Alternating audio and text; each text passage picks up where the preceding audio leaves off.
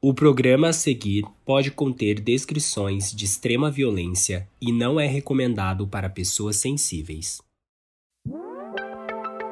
Já comprou o jogo do modus operandi? É como um stop ou a dedonha, só que sem escrever nada. Tem as categorias normais, mas também tem mistério, investigação. E muito mais. Clica no link da descrição para saber tudo.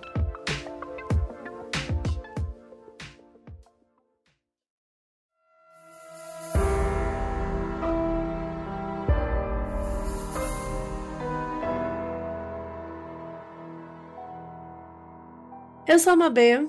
Eu sou a Carol Moreira. E esse é o Modus News. O caso de hoje é sobre o desaparecimento do Rudy Farias, um jovem do Texas que saiu para passear com os cachorros e só foi encontrado oito anos depois, agora em julho de 2023. O retorno do Rudy parece um milagre, mas talvez seja o presságio de um pesadelo.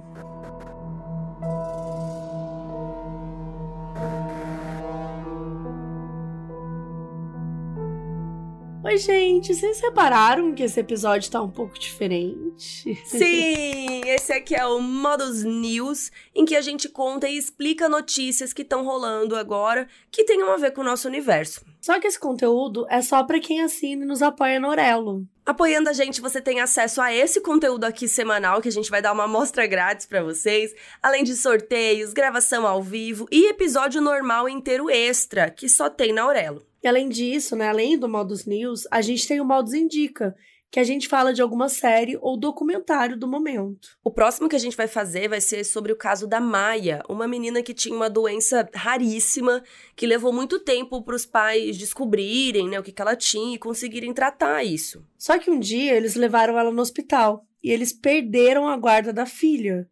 E para entender tudo isso, assista ao documentário na Netflix O Mistério de Maia. E semana que vem, então, a gente vai soltar o Modus Indica, comentando tudo sobre esse documentário, mas só para quem nos apoia na Aurelo. Apoiando só com 5 reais, você já tem acesso a esse conteúdo que a gente tá postando aqui hoje, né? Ao Modus Indica que a gente vai soltar semana que vem, aos episódios extra, e aí também tem outros valores que você pode apoiar para receber mais coisas ainda. E para participar, o link tá na descrição, ou entre em orelo.cc barra modus operandi.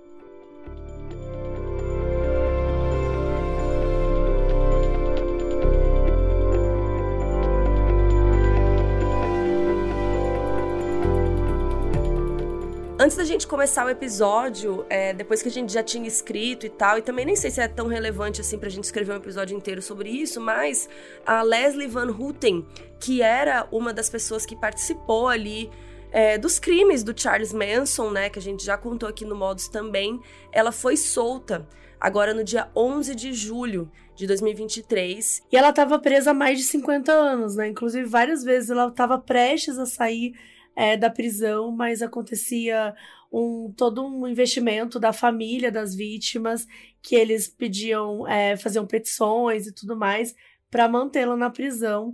Então é muito chocante que dessa vez, né, depois de 53 anos, ela vai ser a primeira é, assassina dessa conhecida como família Manson, né, a deixar a prisão.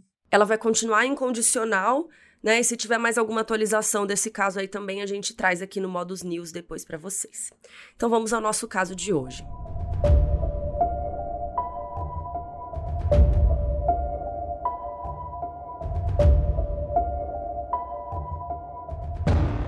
Rudolf Farias IV nasceu em outubro de 1997, filho de Rudolf Farias III e de Jane Santana. Ele vivia na cidade de Houston, no Texas, e tinha pelo menos mais dois irmãos do que se tem notícia. Um deles, mais velho, se chamava Charles, e o outro era o meio-irmão, o filho do seu pai com outra mulher, que é apenas nove meses mais novo do que ele. E o detalhe é que esse outro garoto tem o mesmo nome do Rudy, né, do caso de hoje. Isso até gerou uma confusão na mídia quando começou a cobrir o caso. Rudy Farias foi registrado como desaparecido em março de 2015. Na época, a mãe relatou que ele estava com 17 anos. E antes disso, a vida dele foi cercada por tragédias. O Rudy era extremamente próximo do seu irmão mais velho, Charles, e de acordo com familiares, os dois eram melhores amigos, até que essa relação foi interrompida por uma fatalidade. O Charles sofreu um acidente de moto em 2011 e infelizmente não resistiu. O Rudy e a mãe Jenny foram algumas das primeiras pessoas a chegarem no local e, segundo relatos, eles presenciaram os últimos suspiros do Charles. Deve ser é, muito traumático, né? Três anos mais tarde, o Rudy enfrentou mais uma perda. O pai dele também, Rudy, né? O Rudy Farias III, ele tirou sua própria vida. O pai ali, ele era policial na cidade de Houston e ele se envolveu em um esquema de fraude de multas de trânsito por excesso de velocidade. Mais três membros da polícia estavam envolvidos e o grupo manipulava o sistema de presença dos profissionais durante as operações de fiscalização. Uma das coisas que eles faziam, por exemplo, era falar que um oficial estava ali, mas na verdade não estava. O objetivo era aumentar o volume de horas extras deles, para ganhar mais dinheiro da corporação. E eles foram descobertos quando notaram que o mesmo policial estava aplicando multas ao mesmo tempo em lugares diferentes. E segundo registros, em seus três últimos anos como policial, o pai do Rudy chegou a receber 158 mil dólares só de horas extras. Quando o esquema foi flagrado, os envolvidos foram dispensados. E pouco depois de entregar o distintivo, Rudy Farias III entrou em sua viatura e atirou contra si mesmo. Outros policiais viram um clarão à distância e, quando se aproximaram, encontraram o um homem. Ele morreu em 2014 aos 51 anos e serviu por 21 anos na polícia. Quando o pai do Rudy faleceu em 2014, o garoto ainda sofria com o trauma da perda do irmão, né, do Charles. Segundo o jornal The Mirror, na época, o Rudy recebeu o diagnóstico de transtorno de estresse pós-traumático, ansiedade e depressão. Até que, aos 17 anos, ele desapareceu. No dia 6 de março de 2015, o Rudy saiu da sua casa lá em Houston para passear com seus dois cachorros por volta das 6 da tarde. Segundo a mãe, a Jenny, um dos animais voltou para casa sozinho, horas depois, e o outro só no dia seguinte. Aí no dia 7, no dia seguinte, a Jenny procurou a polícia para registrar o desaparecimento do filho, e uma busca incessante começou. Outdoors foram espalhados pela cidade de Houston e cartazes também foram amplamente divulgados inclusive nas redes sociais. O flyer sempre tinha a mesma foto e o Rudy era descrito como um jovem hispânico de 17 anos, cabelos castanhos e medindo cerca de 1,76m. Logo embaixo, um breve texto explicava que o Rudy era asmático e divulgava os detalhes da sua saúde mental. Também mencionava que ele já tinha tentado tirar a própria vida anteriormente. Durante as primeiras buscas, a polícia chegou a encontrar a bomba de asma do garoto no bairro, mas nada mais. Algumas instituições e ONGs de auxílio a famílias de desaparecidos também se engajaram no caso, como o Texas for the Missing e a GoFund. Essa última, inclusive, chegou a arrecadar mais de 2 mil dólares para ajudar a encontrar o garoto. A campanha para encontrar o Rudy continuou até o dia 1 de julho de 2023, quando ele foi finalmente encontrado dormindo em frente a uma igreja de Houston. Segundo a emissora KTRK, afiliada da CNN, foi uma ligação ao 911, né, a polícia ali, que levou a polícia até lá. Ele foi resgatado por volta das 10 da noite em estado apático e com sinais de agressão física, hematomas e cortes. Em entrevista, a mãe, Jane, torceu pela jornada de cura do filho e declarou que ele foi encontrado em mau estado mental e físico. Ela disse também que ele falou muito pouco e que ficou em posição fetal. Só que a volta do Rudy não parece ser um milagre. Isso porque, na verdade, ele nunca tinha desaparecido.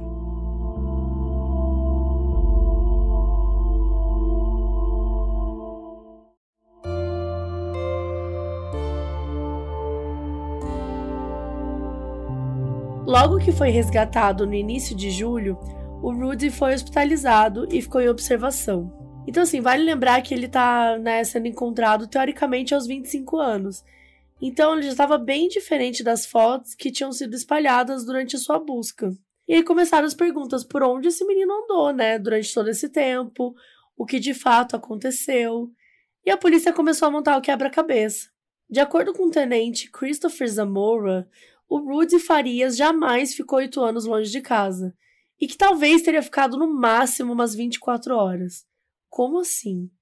Bom, a polícia conversou com Rudy e descobriu que o garoto de fato saiu para passear com os cachorros e que demorou para voltar, mas que ele voltou no dia seguinte. E a partir daí, de acordo com as notícias, tudo que se seguiu foi uma grande mentira da sua mãe, a Jane Santana, que jamais comunicou à polícia sobre o retorno do filho. Em entrevista à NBC Dateline, a investigadora Brenda Paradise voltou a falar sobre o caso. Ela disse que tinha algo ali que não fazia sentido, algo obscuro e sórdido. Ela trabalhou durante os anos no desaparecimento do Rude, né? E ela relatou que uma série de rumores sobre ele estar tá no bairro vieram à tona e a mãe sempre negava. Vizinhos do Rudy e da mãe deram entrevistas para a ABC News de Houston e se mostraram surpresos com a volta do Rudy, porque para eles ele nunca tinha sumido. Uma vizinha chamada Kisha Ross chegou a contar que o Rudy ia direto na casa dela, que tinha amizade com os filhos dela.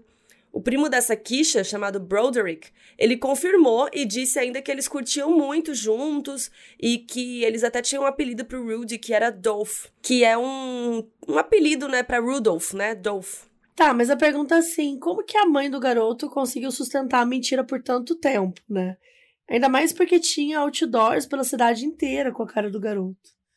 E foi o seguinte, com mais mentiras. De acordo com a investigadora, algumas red flags em relação ao comportamento da mãe surgiram desde os primeiros dias da investigação. Red flag é tipo alerta, né? Coisas assim para você se atentar, ficar de olho. Aparentemente, a Jane deu o ano errado de nascimento do filho. Ela tinha dito que ele tinha 17 anos, quando na verdade ele tinha 18. Isso também gera uma certa dúvida com relação à idade atual dele.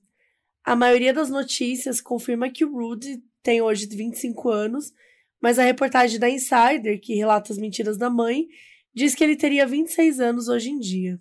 E vamos lembrar que ele né, tinha um irmão com o mesmo nome, né? E pouca diferença de idade. Então isso também ajudou a escalar a confusão. Tanto é que no período que ele estava desaparecido, o jovem chegou a aparecer para votar duas vezes. Só que, na verdade, teria sido o seu irmão. Ou teria sido ele mesmo. É com uma confusão, gente. Era só confusão atrás de confusão, que nada assim, tudo muito mal explicado. Outra estratégia que a mãe usou foi tentar gerar empatia pelo caso. Ela compartilhou uma única foto dele, só que bem mais novo, porque ela achava que isso ia fazer as pessoas se compadecerem mais. Pelo que se sabe, a foto do Rudy nos cartazes é de quando ele tinha 14 anos, ou seja, 3 a 4 anos mais novo do que quando ele sumiu, né? Então, tipo, isso também não ajuda a achar alguma pessoa desaparecida, né? Uma foto dela muito mais nova, do, do da, né, da data. Outro relato falso é de que o menino teria asma. Sabe aquela bombinha que a polícia encontrou? Não era dele. A Jenny confirmou à polícia que o objeto encontrado era do filho, mas outros membros da família falaram que o Rudy nem tinha asma. Ao longo dos oito anos que ele estava supostamente desaparecido, o Rudy e a mãe também encontraram com a polícia várias vezes ele se identificava com nomes falsos para despistar e ela seguia afirmando que o filho estava desaparecido e ficava por isso mesmo. Agora, né, qual o interesse da Jane em armar o desaparecimento do próprio filho? Por que, que ele também colaborou com isso, né? Ele já estava com uma idade é, um pouco mais velho, assim. Como que ele fugiu só agora? O que está acontecendo, né? São muitas perguntas. E ainda estamos longe de saber a verdade por completo, mas o Rudy já deu um depoimento sobre o que ele viveu né, nesses oito anos e algumas informações vieram à tona. Enquanto era tido como desaparecido, né, o seu nome e rosto estavam lá em outdoors, circulando em cartazes na internet. O rapaz supostamente estava sendo abusado pela própria mãe em casa. Em uma coletiva de imprensa realizada após o resgate dele, o tenente Zamora responsável né, pelo caso, revelou que o rapaz não quis dar queixa contra a mãe e que ele está vivendo com a mãe por opção. Gente, quero chamar um pouco a atenção disso. Tá, o Rudy é maior de idade, mas é, me assusta muito é, ele ter, né, tipo, relatado que foi abusado pela própria mãe.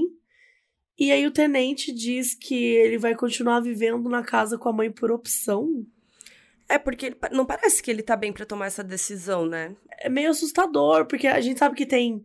Tudo bem que a gente tá falando dos Estados Unidos, mas assim, também tem as leis por lá, né? Que a gente tem aqui o estatuto, né, do, do da criança, do adolescente.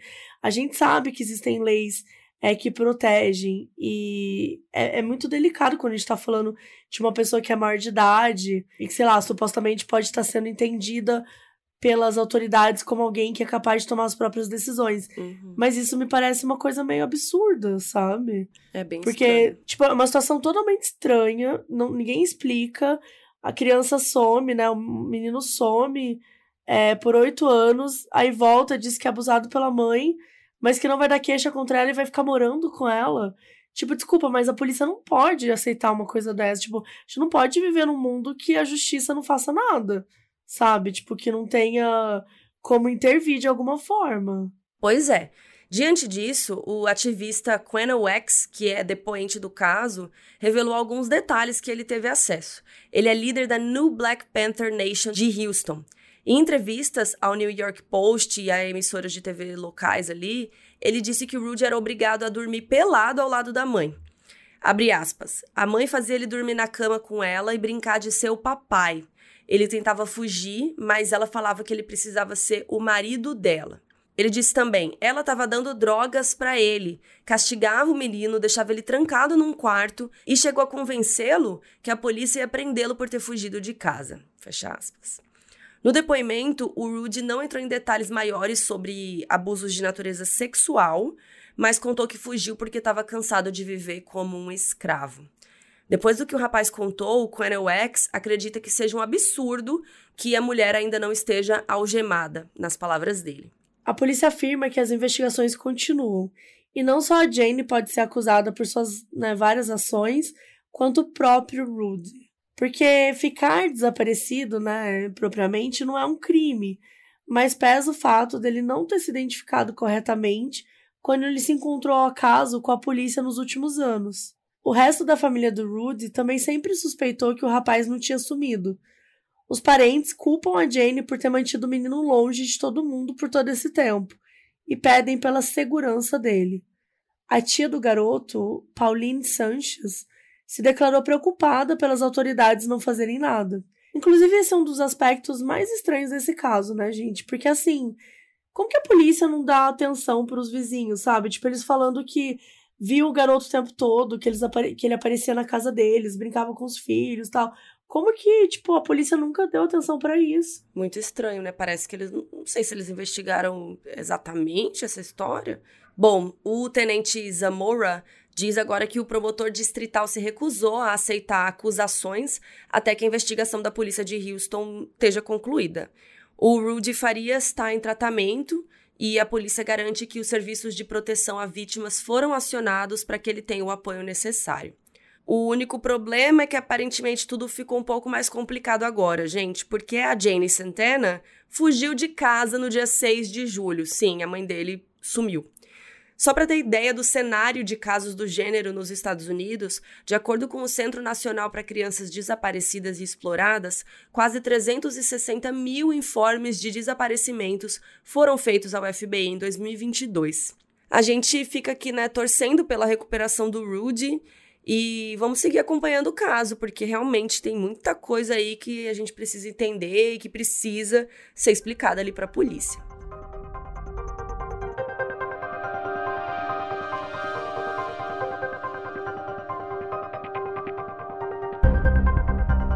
E é muito estranho, né, esse caso. Tipo.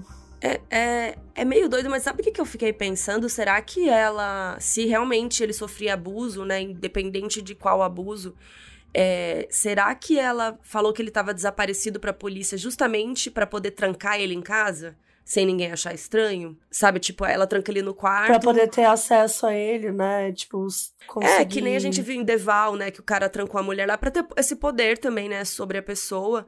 É, então, tipo, se ele tivesse trancado lá no quarto com ele desaparecido, ninguém ia dar falta, né? Ninguém ia perceber que ele não foi pra escola, que ele não. né? É, é, é doido porque, assim, ao mesmo tempo que pode ser isso, né? De repente, que ela fez, uh, o que mostra que é uma investigação muito chinfrim. Porque a pessoa não tá desaparecida de verdade. Você não conseguia testar isso. É estranho, Sendo que todo né? mundo dá, em volta tá falando que tá vendo ele. Tipo, me, pare, me parece que não tá rolando uma investigação de verdade.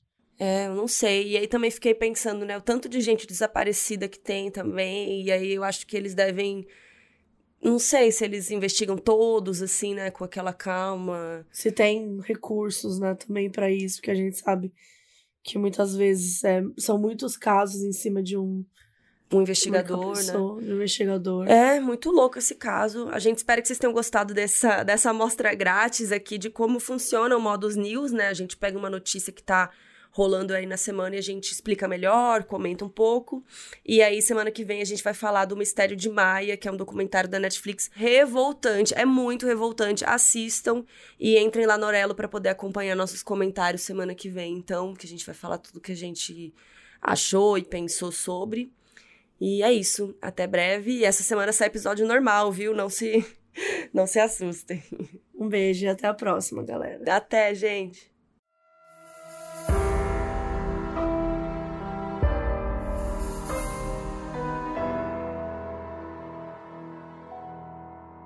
O aviso no início desse episódio foi gravado pelo Rafael Magalhães, que é nosso apoiador na Aurelo.